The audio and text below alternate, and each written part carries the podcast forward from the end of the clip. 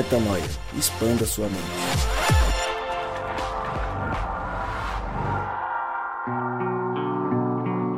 Está no ar mais um podcast Metanoia. Chegamos ao podcast Metanoia número 196. E você, mais uma vez, com certeza absoluta, é convidado a expandir a mente conosco. Como eu sempre digo, meu nome é Lucas Vilches e nós estamos juntos nessa caminhada. Lembrando você que toda terça-feira um novo episódio é lançado e você acessa tudo, tudo que gravamos, que falamos, que fazemos lá no nosso site portalmetanoia.com. Gabriel, você quer um mundo o quê? Mais suave, mais leal.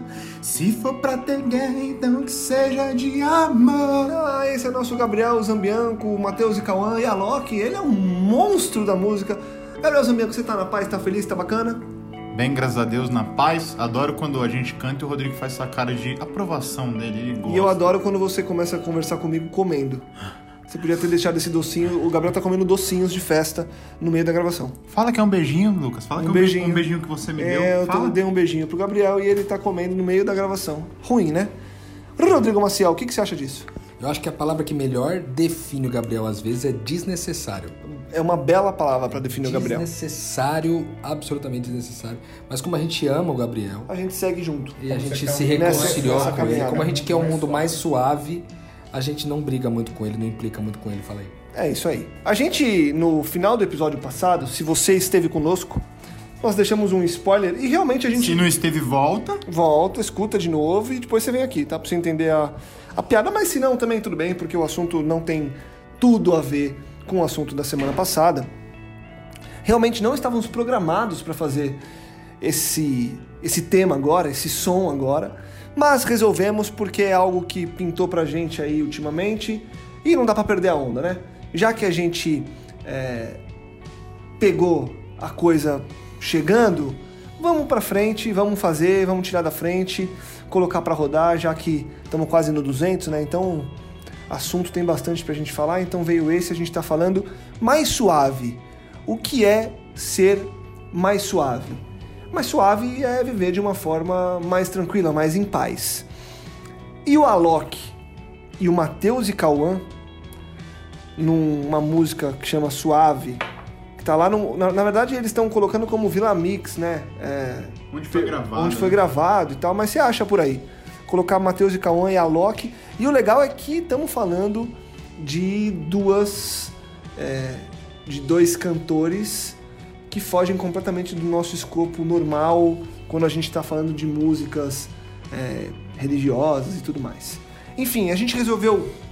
É uma música que a letra é curta, então esse é um, é um episódio curto pra gente fazer uma reflexão rápida sobre como levar em tempos tão difíceis uma vida mais suave, né? Eu vou ler a letra inteira, já que ela é curta, e a gente bate um papo aqui de, de alguns minutos para fazer uma reflexão interessante. Então, lendo aqui a letra da música Suave de Matheus e Cauã e Alok. Acordei antes das seis, num domingo, e nem liguei. Eu chutei o pé da cama e nem por isso eu reclamei. Que debaixo desse céu tudo tem sentido, tem razão e tem porquê. Se eu já tenho esse amor, então não existe mais nada que eu possa querer. Só quero o mundo um pouco mais suave, mais leal. Se for para ter guerra, então que seja de amor. Mais sorriso de verdade e mais gente transformando a vida para melhor. E aí ele repete mais uma vez. É realmente bem curta, mas traz uma reflexão é, de que a gente tem que viver aquilo que Deus chamou a gente para viver, né, Rô? A gente gasta tanta energia e gasta tanto tempo pensando em coisas que nos fazem mal ou combatendo coisas que às vezes fogem do nosso da nossa alçada e, e deixando de aproveitar as oportunidades que Deus colocou pra gente, né? Porque o fato de estarmos aqui agora acordados é, com saúde, não, não colocando isso como é, o maior dos privilégios, eu acho que o maior dos privilégios é ter a consciência de que agora, estando apto, eu posso continuar fazendo, e mesmo que não pudesse, eu ia continuar de alguma forma, mas já que estou, por que não focar naquilo que é bom, né? E aí ele, ele, ele fala muito disso, né? Porque na mensagem que é muito simples, é muito curta, ele deixa a mensagem de que, cara, não importa o que aconteça, eu preciso celebrar, né? E, e já me faz lembrar lá em Abacuque, quando o, o texto fala que, acho que é Abacuque 3, 17 a 20, se eu não me engano, que ele fala que ainda que a, a figueira não floresça, que não haja uva nas videiras, que não tenha bois nos pastos, eu me alegrarei e exultarei no, no Senhor, o Deus da minha salvação.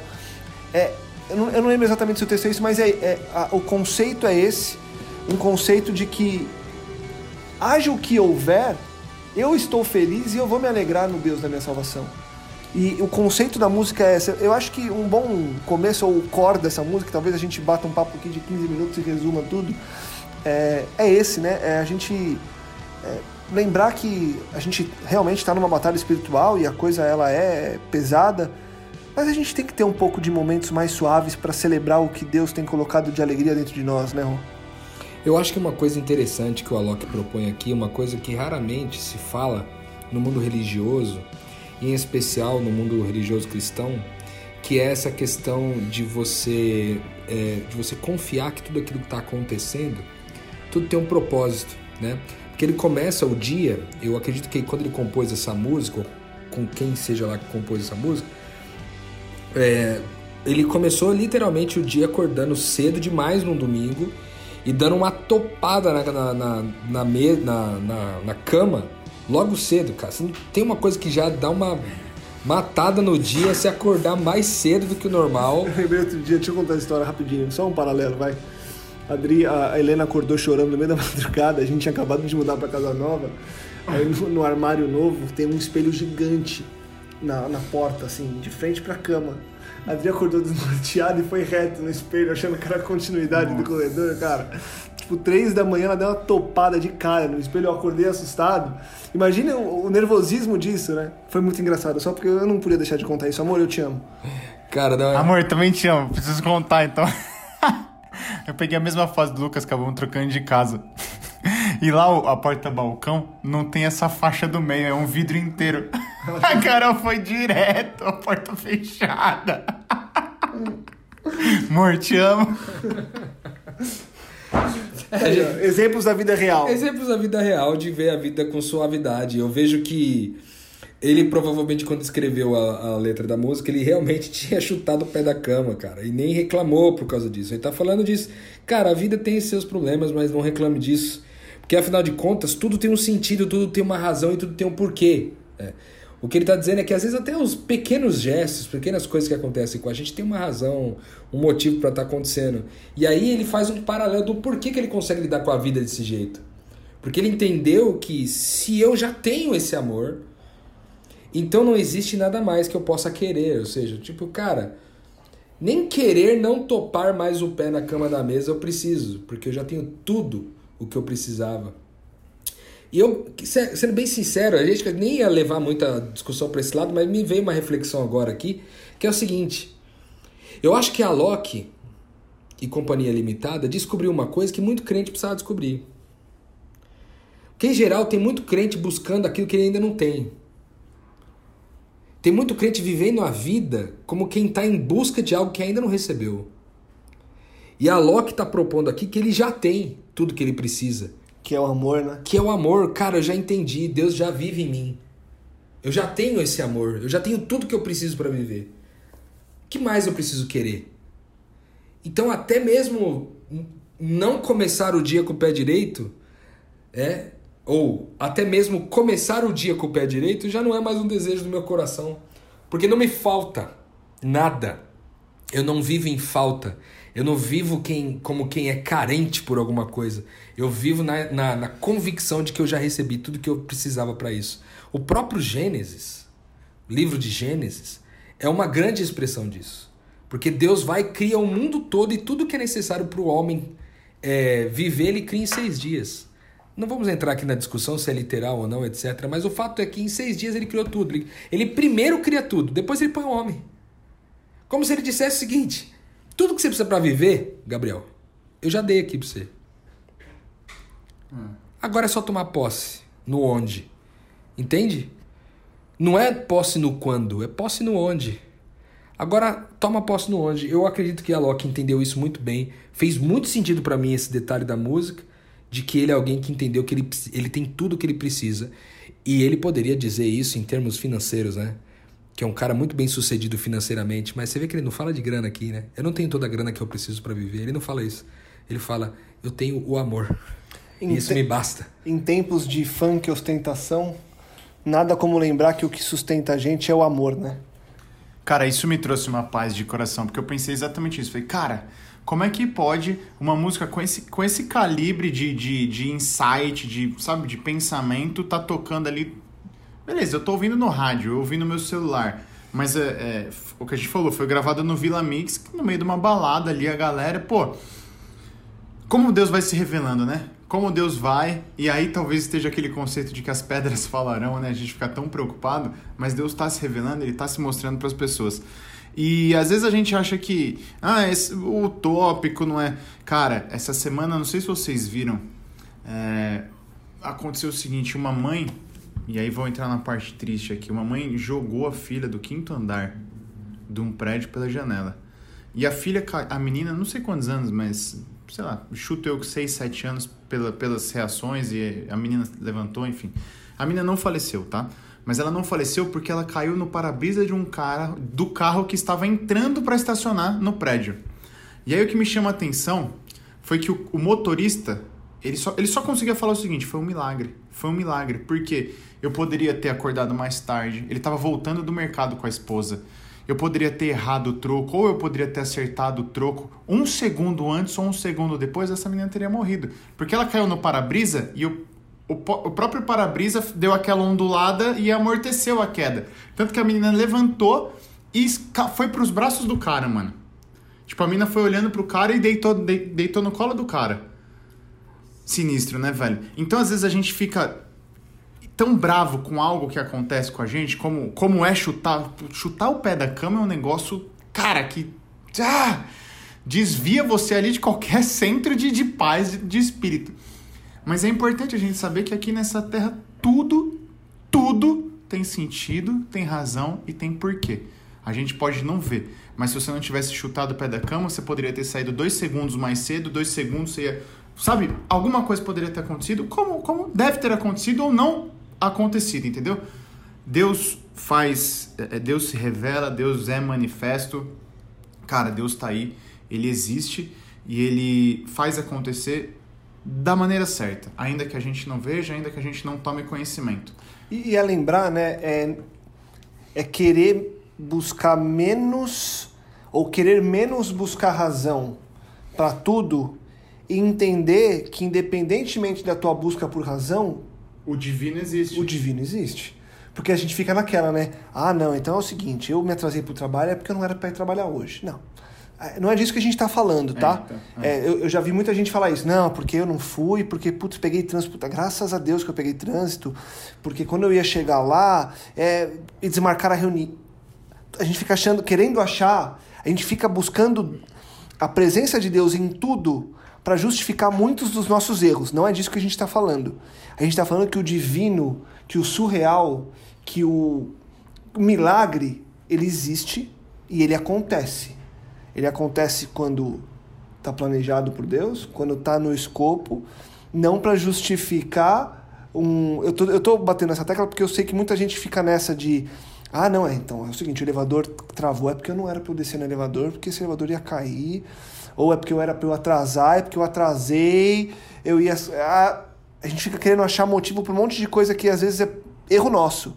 O que a gente está querendo dizer é que, independentemente do que aconteça, fato é que existe a possibilidade de ser sim, naquele caso, uma intervenção do divino. Ou simplesmente eu dei uma bicuda no pé da cama para lembrar que eu sou humano e que eu me machuco e que eu tenho que tomar cuidado. Entende? A gente não precisa também ficar colocando tudo no, na história macro e no uau, e eu fui. Isso acontece, e o exemplo que o Gabriel trouxe é maravilhoso por isso. Mas a gente tem que lembrar que, se nós estivermos com os olhos, o Rodrigo falou né, no episódio passado, com a lente adequada, a gente consegue enxergar tudo por uma visão tenha propósito. É, a gente consegue se enxergar participando do propósito de Deus. É isso aí. E ao participar desse amor, aí você consegue entender. Inclusive assumindo os erros, né? Quando são erros E- nossos. Isso, exatamente. E aí você entende que não tem nada mais que você possa querer, porque você já tá sobre, sobre o amor de Deus, já tá participando desse propósito de vida, né, cara? E aí é só esse, esse mundo um pouco mais suave, um pouco mais leal. E se for pra ter guerra, que seja guerra de amor, então. É, o que eu achei legal também foi porque, assim, até fazendo uma contraposição aí com o que o Lucas falou, o Gabriel também, é, é que na prática, é, a questão não, não está no seguinte, ah, porque o elevador não está funcionando, é para eu não ir, né? E você já atribuiu um tipo de atividade pós aquilo ali. É, talvez o que o Alok está mostrando para nós aqui é o seguinte, eu acordei mais cedo do que seis da manhã num domingo e não liguei e topei o pé na, na, na, na cama e não reclamei, entendeu?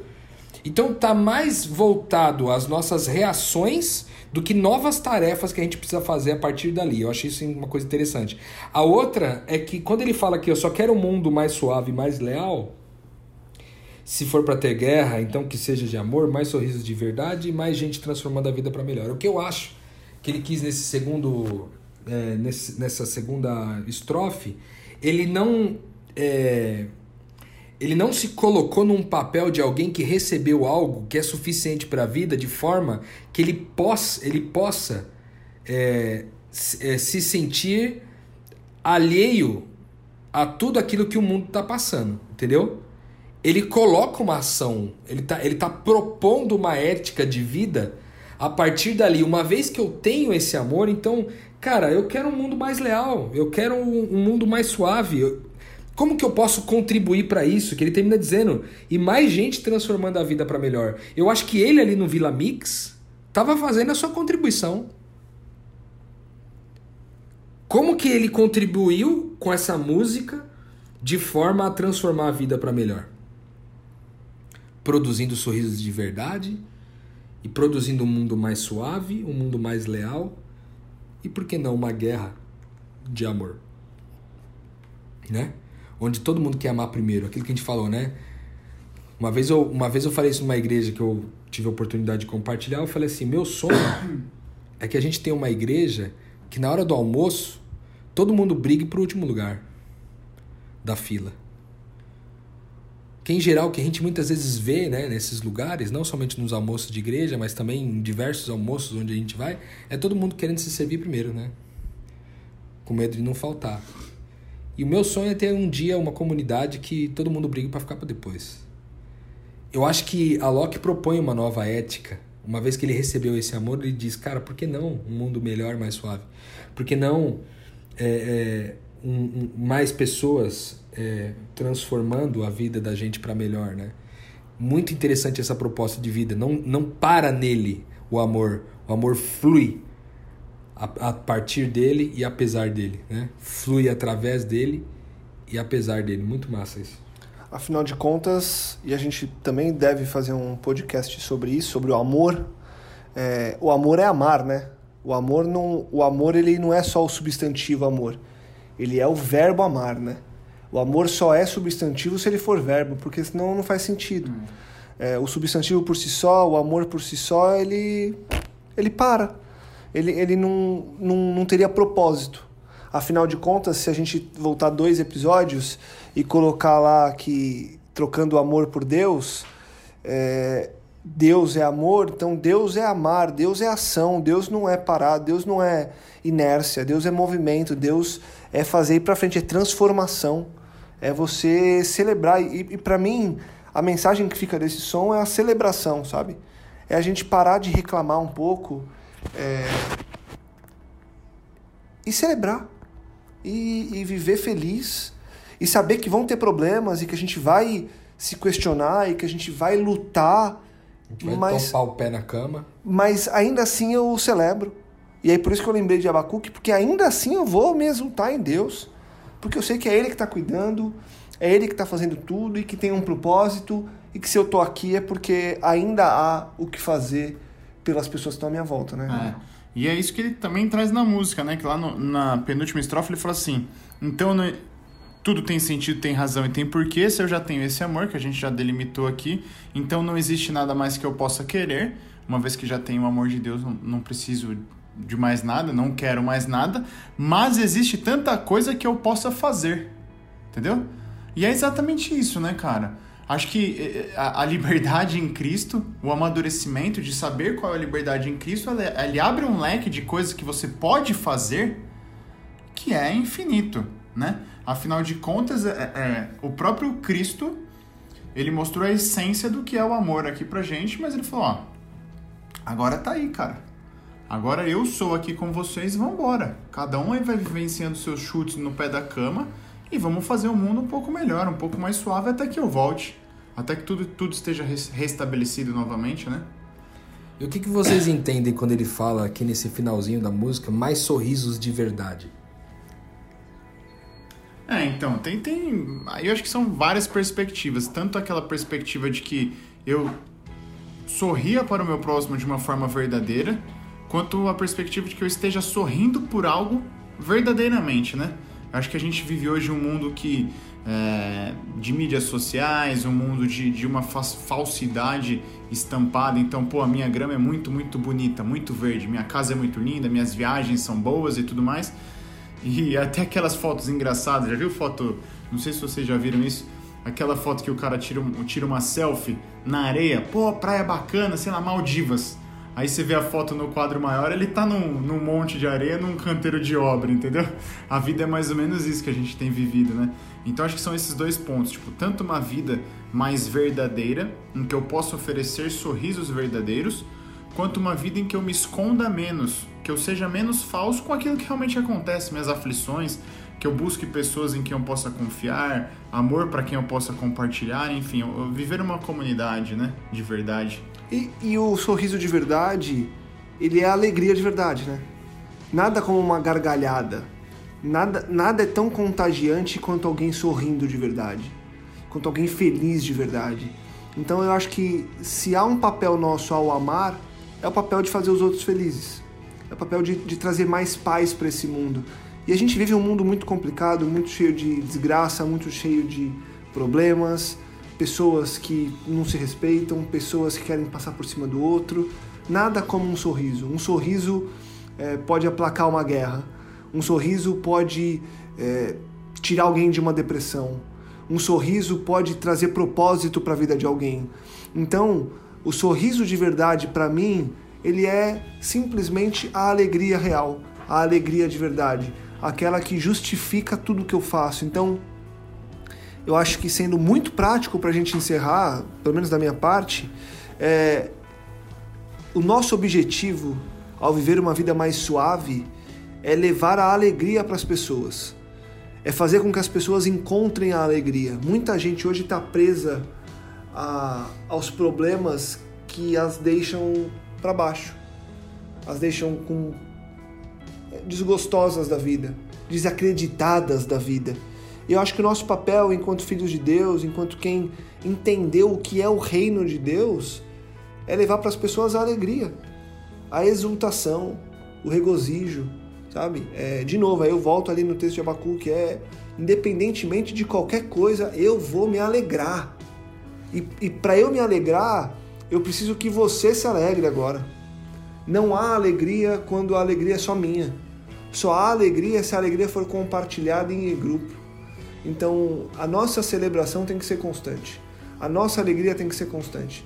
Para que haja alegria no próximo e para que ele entenda que vão haver chutes na quina da cama. Que vão doer.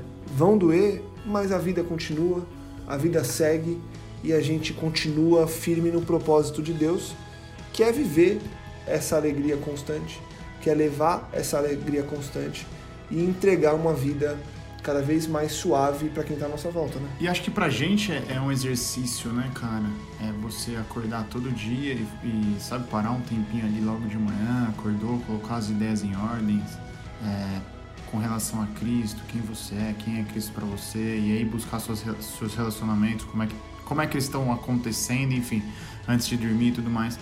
E talvez até mais para quem vive em São Paulo ou em grandes cidades que, putz, cara, tipo, você já acorda corrido, já tá atrasado, sabe? Você não separa um tempo para fazer essa reflexão, para reafirmar sua identidade. Isso, eu acho isso tão importante, tão necessário. Eu tenho, tenho tentado fazer isso tem um mês, mais ou menos, e tô gostando muito, cara. Sabe, acordar, sentar, até dar uma alongada no corpo ali.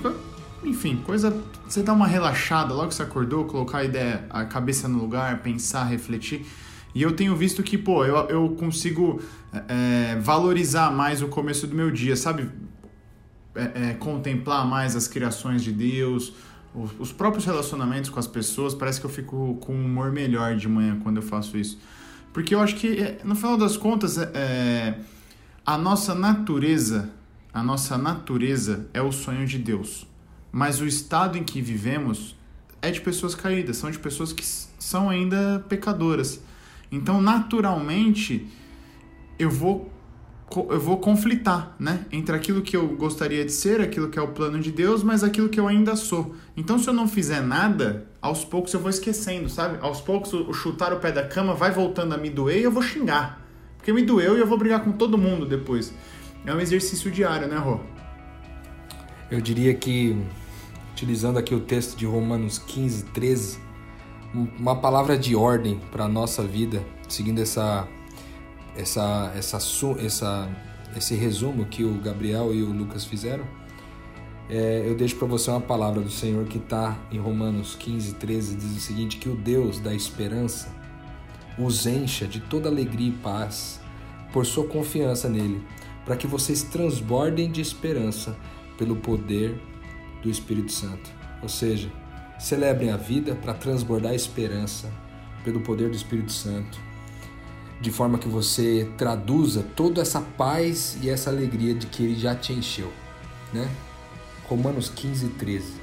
Deixa Deus te encher de toda alegria e paz, devido a essa confiança que você tem nele, para você transbordar de esperança pelo poder do Espírito Santo.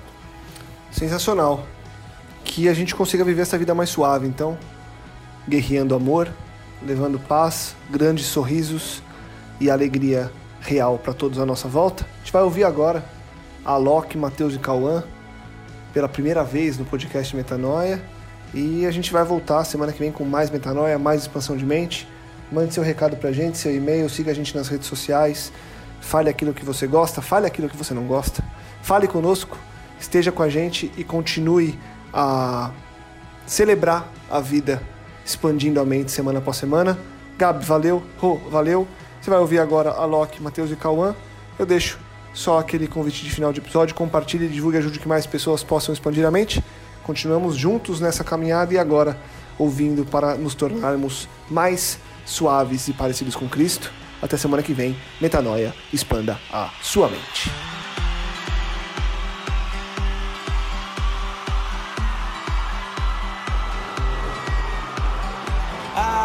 Acordei antes das seis num domingo nem liguei. Eu chutei o pé da cama e nem por isso eu reclamei. Que debaixo desse céu tudo tem sentido, tem razão e tem porquê. Se eu já tenho esse amor,